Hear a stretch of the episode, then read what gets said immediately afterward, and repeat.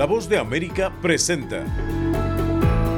Buenos días América. Desde Washington, la actualidad informativa.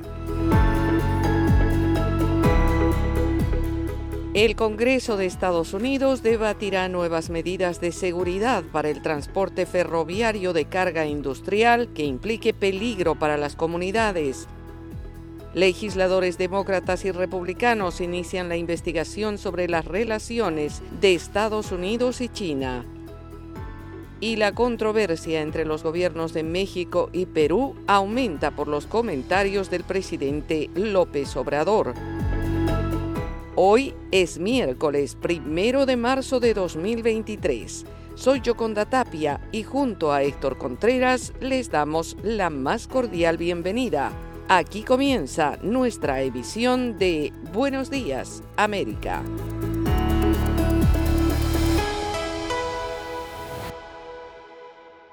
Un incremento de medidas de seguridad y sanciones serían parte de una nueva legislación para ejercer mayor control sobre el transporte ferroviario de materia industrial que implica peligro para las comunidades.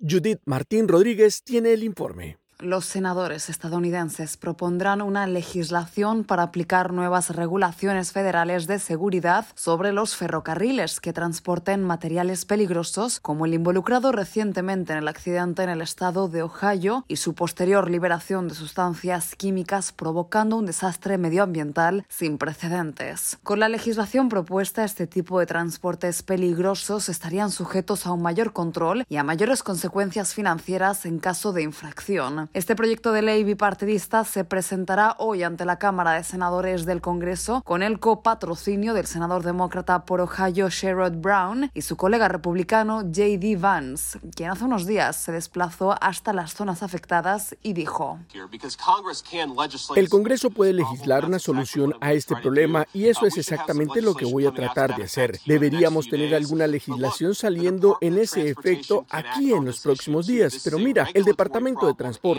también puede actuar en ese tema. Es un problema regulatorio y un problema legal. Casi un mes después del accidente, la investigación continúa abierta y muchos son los interrogantes sin respuestas. Además, persisten las preocupaciones e inquietudes entre los vecinos sobre los impactos en la salud a largo plazo. Con la nueva legislación se espera dar respuesta a algunas de estas preguntas. Algunas cuestiones regulatorias clave, como por qué el estado de Ohio no había sido informado de que la carga peligrosa estaba llegando o por qué la tripulación del tren no se enteró antes de un mal funcionamiento inminente del equipo, procedimientos que podrían haber evitado el desastre. Judith Martín Rodríguez, Voz de América.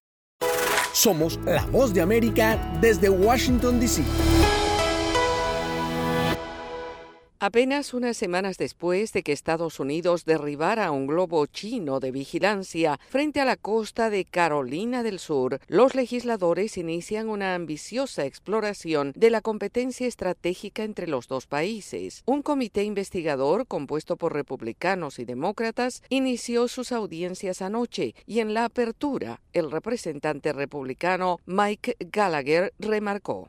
Esta es una lucha existencial sobre cómo será la vida en el siglo XXI y las libertades más fundamentales están en juego. El Partido Comunista Chino está enfocado con láser en su visión del futuro, un mundo repleto de estados tecno-totalitarios de vigilancia donde los derechos humanos están subordinados a los caprichos del partido. Gallagher presidirá el comité de 24 legisladores que, según muchos miembros, debería ser un modelo para la cooperación bipartidista, y así se expresó el representante demócrata Raja Krishnamurti. Debemos reconocer que el Partido Comunista Chino quiere que seamos rebeldes, partidistas y prejuiciosos. De hecho, el Partido Comunista lo espera, pero lo que no entienden es que la diversidad de nuestros puntos de vista y antecedentes no es un error en el sistema operativo de Estados Unidos, es nuestra característica y fortaleza definitoria. Pero los legisladores escucharon advertencias de ex asesores de seguridad nacional del expresidente Trump de que Estados Unidos tiene que recuperar terreno, como H.R. McMaster, que enfatizó que Estados Unidos y otras naciones del mundo libre respaldaron la erosión de sus ventajas competitivas mediante la transferencia de capital y tecnología a un competidor estratégico. En otra información, la administración del presidente Joe Biden instó al Congreso a renovar un controvertido programa de vigilancia que, según las autoridades, se ha convertido en una herramienta indispensable en la seguridad nacional de Estados Unidos. El programa establecido bajo la sección 702 de la Ley de Vigilancia de Inteligencia Extranjera permite a las agencias de inteligencia de Estados Unidos recopilar las comunicaciones en línea de los extranjeros sin una orden judicial, pero los críticos dicen que el programa, que permite la recopilación incidental de las comunicaciones, se ha utilizado para atacar a ciudadanos estadounidenses inocentes. La medida se promulgó por primera vez en 2008 y a menos que el Congreso la vuelva a autorizar, expirará a fines de diciembre de este año. Con el fin de evitar su caducidad, los funcionarios de la administración Biden se embarcaron en el esfuerzo total para garantizar la reautorización del Congreso, diciendo que la inteligencia recopilada a través del programa se utiliza para contrarrestar las amenazas de China, Rusia, Corea del Norte e Irán, así como de organizaciones terroristas extranjeras. Matt Olsen, fiscal general adjunto de Seguridad Nacional, dijo que la inteligencia recopilada a través del programa contribuyó al ataque estadounidense que mató al líder de Al Qaeda, Ayman al-Zawahiri, en Kabul el verano pasado. En los 15 años transcurridos desde su promulgación, la sección 702 se ha convertido en lo que creo que es la herramienta legal de seguridad nacional más valiosa de la comunidad de inteligencia y debemos conservarla para enfrentar las amenazas en evolución que enfrentamos en los próximos años, dijo Olsen hablando en la institución Brookings. Están en sintonía de Buenos Días América. Hacemos una pausa y ya volvemos. La Voz de América te invita a ser parte de nuestra familia a través de las redes sociales. Encuentra en tu muro las últimas noticias de tu país en su conexión con Estados Unidos, la región y el mundo. Historias que empoderan las voces latinoamericanas de política, economía, salud, actualidad, balanceadas y precisas. Únete a un equipo de origen hispanoamericano que trabaja para conectarte con los tuyos. Síguenos en Facebook y conviértete en protagonista de una historia que tú mismo ayudarás a construir.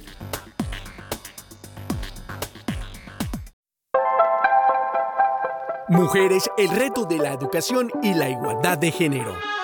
Un enfoque a las oportunidades que tienen las mujeres para trabajar en campos de las ciencias exactas y la tecnología para lograr empleos que brinden la equidad con los hombres. Del lunes 6 al viernes 10 de marzo, escuche Mujeres, el reto de la educación y la igualdad de género. Encuéntrelo en nuestra programación diaria de Buenos Días América, en nuestra página web y en nuestras redes sociales como vozdeamerica.com y en toda nuestra red de afiliadas en el continente. Mujeres, el reto de la educación y la igualdad de género. Un especial de La Voz de América.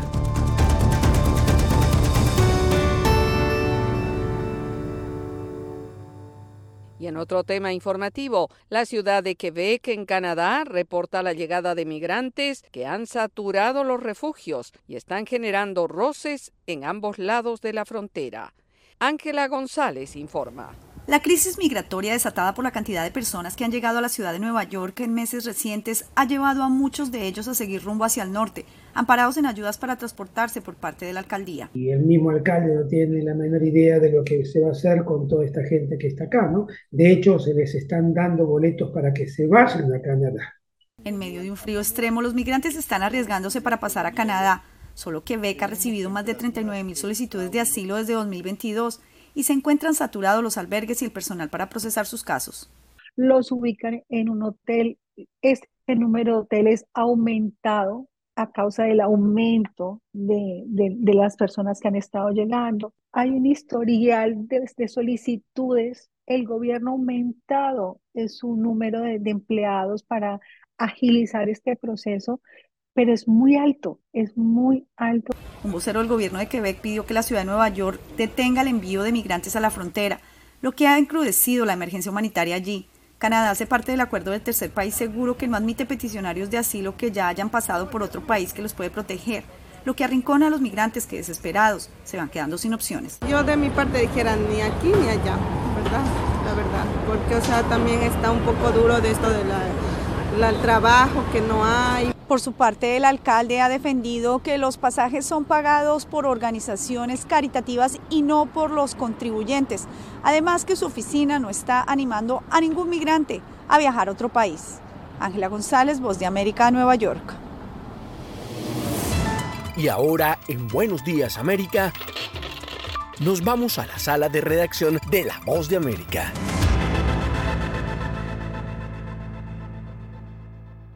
El gobierno de Chile ejecuta el decreto que amplía las atribuciones del ejército para resguardar las fronteras en el norte de este país. Esta es una actualización de nuestra sala de redacción. Chile inició esta semana un despliegue militar en puntos críticos de la frontera con Perú y Bolivia, una medida por 90 días, y busca aumentar el control del ingreso irregular de personas migrantes que afecta a la zona. La portavoz del gobierno, Camila Vallejo, destacó la decisión del gobierno del presidente Gabriel Boric de enviar a las Fuerzas Armadas a la frontera, aunque desestimó por ahora la creación de una policía militarizada, como han planteado algunos sectores. En tanto, medios de comunicación nacionales ya reportan las operaciones de las fuerzas militares en la frontera frontera, como la detención de autobuses que transportan pasajeros, la revisión de documentos y la detención de migrantes ilegales que son regresados si no portan la documentación requerida. Un migrante recibió las siguientes orientaciones de un oficial militar. Retire su equipaje y espera frente y se regresa. Va a ingresar a Chile. Cientos de personas, en su mayoría familias venezolanas, regateaban los escasos controles migratorios para llegar hasta Santiago, la capital de Chile. Sin embargo, el panorama es ya distinto y la ministra del Interior, Carola Toa, señaló desde Colchane, epicentro de la crisis migratoria, que Chile lleva largo tiempo sin hacer lo que debe para tener un adecuado control y afirmó que existirá respaldo del gobierno en caso de que los efectivos militares tengan que utilizar sus armas de fuego, aunque han dejado claro que esta sería una última opción. Si eso llega a suceder, ciertamente las Fuerzas Armadas van a tener el apoyo del gobierno de Chile y del pueblo de Chile. Durante los últimos años, decenas de personas han fallecido intentando ingresar a Chile por rutas clandestinas en el antiplano. La medida del gobierno chileno se aplicará en zonas críticas de la frontera norte. Sala de redacción, Voz de América. Están escuchando Buenos Días América. Hacemos una pausa y ya volvemos. Estas son las noticias. A tempranas horas de la mañana, acompañado por sus aliados políticos, el presidente... No coincide con la medida unilateral implementada por el gobierno de Estados Unidos. Que ya por precaución han recomendado no viajar a la zona estos son los corresponsales de la Voz de América. Álvaro Algarra, Voz de América, Caracas. Giselle Jacome, Quito, Ecuador, Voz de América. Juan Ignacio González Prieto, Voz de América, Buenos Aires, Argentina. Llevando siempre la información desde el lugar de los hechos. La economía de Uruguay lleva 15 años de crecimiento ininterrumpido. Fue designado con 94 votos de los 128 asambleístas que forman. Sara Pablo, Voz de América, Ciudad de México. Nerima del Reyes, Voz de América, San Salvador. La Voz de América ofreciendo información de lo que sucede en Estados Unidos, América Latina y el mundo.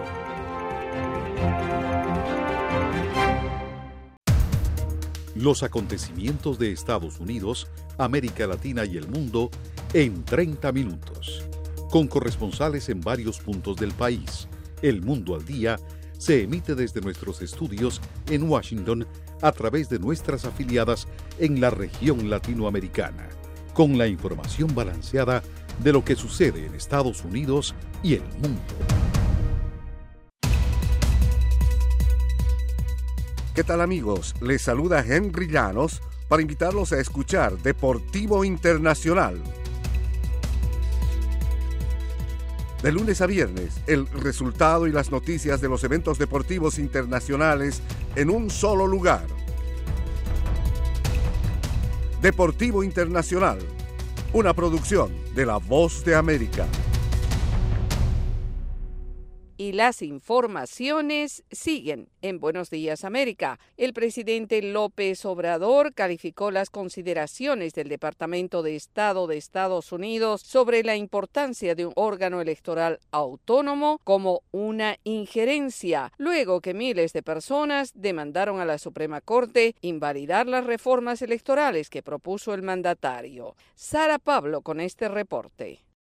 Como un ridículo calificó el presidente Andrés Manuel López Obrador el comunicado del Departamento de Estado, en el que señala que Estados Unidos apoya instituciones electorales independientes y bien dotadas de recursos que fortalezcan los procesos democráticos y el Estado de Derecho Esto luego de las manifestaciones que el domingo pasado se realizaron en la capital mexicana en defensa del Instituto Nacional Electoral. El Ejecutivo replicó a lo que consideró una injerencia de autoridades estadounidenses. El Departamento de Estado sostuvo que en México se da un gran debate sobre las reformas electorales y en torno a la independencia de las instituciones electorales y judiciales, lo cual ilustra la vibrante democracia que se vive en el país y añade respetamos la soberanía de México. Sin embargo, el pronunciamiento fue rechazado por el mandatario mexicano, quien apuntó que en la actualidad en México hay más libertad y democracia que en Estados Unidos. Aquí gobierna el pueblo, allá gobierna la oligarquía. No somos colonia, no somos un protectorado, somos un país libre, independiente, soberano. Y nosotros respetamos y por eso exigimos que nos respeten. Añadió que si Estados Unidos quiere seguir con su política injerencista en la que se siente el gobierno del mundo, mire a Perú, donde el embajador estadounidense Lisa Kena es la asesora de los golpistas que pisotearon las libertades y la democracia en ese país, es decir, acusó a la diplomática de haber dado su apoyo para la destitución del presidente Pedro Castillo. Sara Pablo, Voz de América, Ciudad de México. En tanto, las relaciones internacionales del Perú se han visto afectadas durante la crisis que atraviesa el país y con el gobierno de la presidenta Dina Boluarte. Silvia González tiene el reporte. A lo largo del periodo de crisis social y política que vive el país, las relaciones internacionales también se han visto seriamente afectadas, mucho más cuando se han considerado las opiniones de representantes de los gobiernos de algunos países como injerencia en los asuntos internos de la nación. La Voz de América conversó con el internacionalista Ramiro Escobar para pedirle un análisis sobre las acciones del gobierno peruano ante estos hechos. Yo creo que se está actuando la actual lógica de la política exterior peruana, que es una lógica de respuesta rápida a este tipo de situaciones, que yo entiendo explica aspereza estos comentarios, pero que creo que no está midiendo las consecuencias en el tiempo de eso, ¿no? Y ahora estamos con una cierta tendencia al aislamiento internacional, ¿no? En el caso de la relación con México, la tensión ha ido en aumento con el retiro de los embajadores de ambos países y las constantes críticas del presidente Andrés Manuel López Obrador, que calificó al gobierno de Dina Boluarte como golpista y a Estados Unidos como su aliado. En entrevista con La Voz de América, el internacionalista Oscar Vidarte ponderó la situación y expresó más radical en el Perú que ve a Estados Unidos como el gran hacedor del golpe de Estado y como el gran ideólogo y hacedor de, de la salida de Castillo del poder. Para el internacionalista Oscar Vidarte, Estados Unidos fue un importante socio del expresidente Pedro Castillo y dijo que a algunos les cuesta aceptar el golpe de Estado del que se acusa al exmandatario. Cabe señalar que en la actualidad las embajadas de Perú y México, en Lima y Ciudad de México respectivamente, han quedado a cargo de sus encargados de negocios. Silvia González, Voz de América, Perú. Sintonizan Buenos Días América, un programa de La Voz de América. La Voz de América, su mejor fuente de información, y seguimos con las noticias. El gobierno progresista de Gustavo Petro en Colombia afronta su primera crisis ministerial. Manuel Arias con los detalles. La salida de los ministros de Educación Alejandro Gaviria y las ministras de Cultura Patricia Ariza y de Deporte la medallista olímpica de pesas María Isabel Urrutia se convierte, según expertos, en la primera crisis ministerial del gobierno de Gustavo Petro. El ahora exministro Alejandro Gaviria, quien bajo el gobierno del expresidente Juan Manuel Santos ocupó durante seis años el Ministerio de Salud, había expresado duras críticas a la reforma a este sector presentada al Congreso por el actual gobierno. Justamente el presidente Gustavo Petro al anunciar el cambio de ministros, advirtió que es necesario consensos en su gobierno frente a las reformas. En democracia, la diversidad de opiniones es un valor que yo comparto plenamente. Las reformas necesitan debate en la sociedad, consenso en el gobierno. Por su parte, el exministro Gaviria, a través de su cuenta de Twitter, reivindicó su derecho a la libre opinión. Mis opiniones siempre tuvieron un propósito constructivo en el marco de un gobierno pluralista de coalición. Seguiré opinando con libertad libertad para que Colombia tenga las mejores reformas posibles. No obstante, desde la oposición, el senador Miguel Uribe criticó la decisión del presidente Gustavo Petro al separar de su cargo al ministro de Educación. No aceptar posiciones distintas dentro del gabinete llevará a que el presidente y sus ministros cometan aún más errores. Entre tanto, aún no es clara la razón por la que Petro prescindió de las ministras de Cultura y Deporte, aunque el gobierno dejó entrever que las ministras no habrían llenado las expectativas del presidente. Manuel Arias Naranjo, Voz de América, Colombia. Por otra parte, la crisis generalizada que vive el país desde hace varios años ha impactado negativamente en la estabilidad emocional de muchos venezolanos. Carolina Alcalde tiene los detalles. Especialistas cuestionan que en Venezuela no existen datos oficiales que permitan conocer el estado mental de los venezolanos y cuáles son los recursos psicológicos con los que cuentan para enfrentar diversas situaciones, entre ellas la crisis generalizada que atraviesa el país, lo que dificulta la estructuración de políticas de prevención y abordaje de casos de suicidio. Víctor Méndez, presidente del Colegio de Psicólogos del Estado Miranda, insiste en la necesidad de que el Estado empiece por levantar y presentar estadísticas oficiales que permitan dar una respuesta efectiva. Hacer un estudio serio para poder diseñar una verdadera política que se expanda por el territorio nacional. Yo celebro y aplaudo que en distintos espacios se estructuren políticas de psicoeducación y de prevención ciudadana, pero no hacemos nada si esto no se distribuye de manera uniforme por todo el territorio nacional y si no se estructura de una forma que la población nacional la entienda. En tanto, Aarón Espinosa, presidente del Instituto de Prevención Social del Psicólogo de Venezuela, asegura que en lo que va de año han registrado un aumento significativo de incidentes de suicidio en un contexto marcado por la crisis generalizada. Las personas están sujetas a una depauperación semanal de la capacidad de medios de vida y eso genera crisis. El otro factor en esa parte es que hemos venido sufriendo de el efecto de un duelo migratorio porque la separación del grupo familiar ha sido muy brutal. En 2021, el Observatorio Venezolano de Violencia documentó 340 casos de presuntos suicidios en todo el país, un aumento de 11% en comparación con el 2020 cuando identificó 306 casos. Carolina Alcalde, Voz de América, Caracas. Están escuchando Buenos Días América. Hacemos una pausa y ya volvemos. Desde la Voz de América, la actualidad de la crisis en Ucrania. La guerra había comenzado. Sin duda todo esto nos afecta mucho, pero confío en la justicia de la causa ucraniana. Mientras la ofensiva militar rusa avanza sobre Ucrania. Una cobertura completa y análisis a diario. Todos sus habitantes quieren escapar cuanto antes. Salvador no escapará a los efectos. El ejército ucraniano dice que la cantidad de ataques de artillería en la... Haciéndose audible la invasión en Ucrania. Guatemala condenó enérgicamente la tensión que crece entre Ucrania y Rusia. Sintonícenos y síganos en las redes sociales como Voz de América.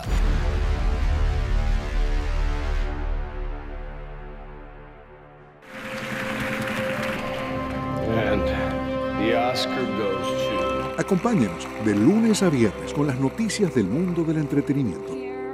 Lo mejor del cine. So, Skrulls are the bad guys. Los estrenos de Hollywood. I've never seen anything like this. Who am I? She's the last of her kind. So I'm 300 years old. The leader you are. You have the most advanced weapon ever. Lo mejor en música.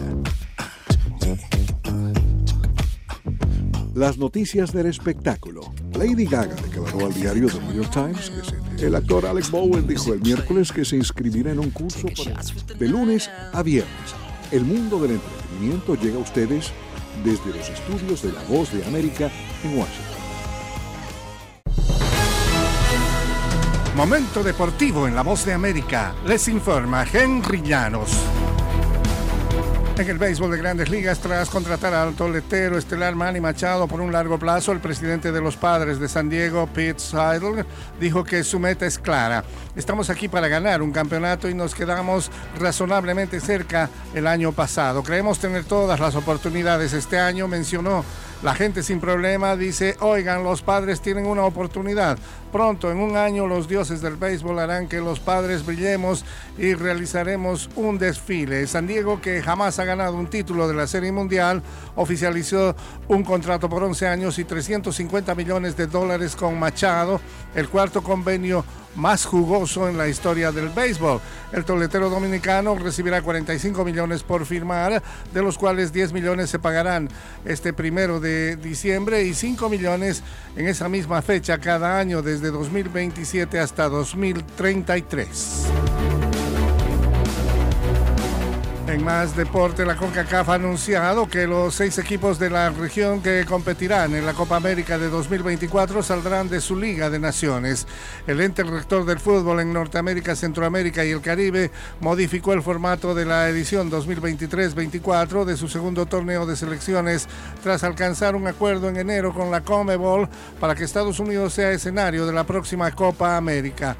La Liga A de la Liga de Naciones fue ampliada para incluir 16 equipos en lugar de 12 y se creó una nueva ronda de cuartos de final según detalló la CONCACAF. Los cuatro ganadores de los cuartos de final en duelos de ida y vuelta en noviembre de 2023 accederán directamente a la Copa América del Fútbol.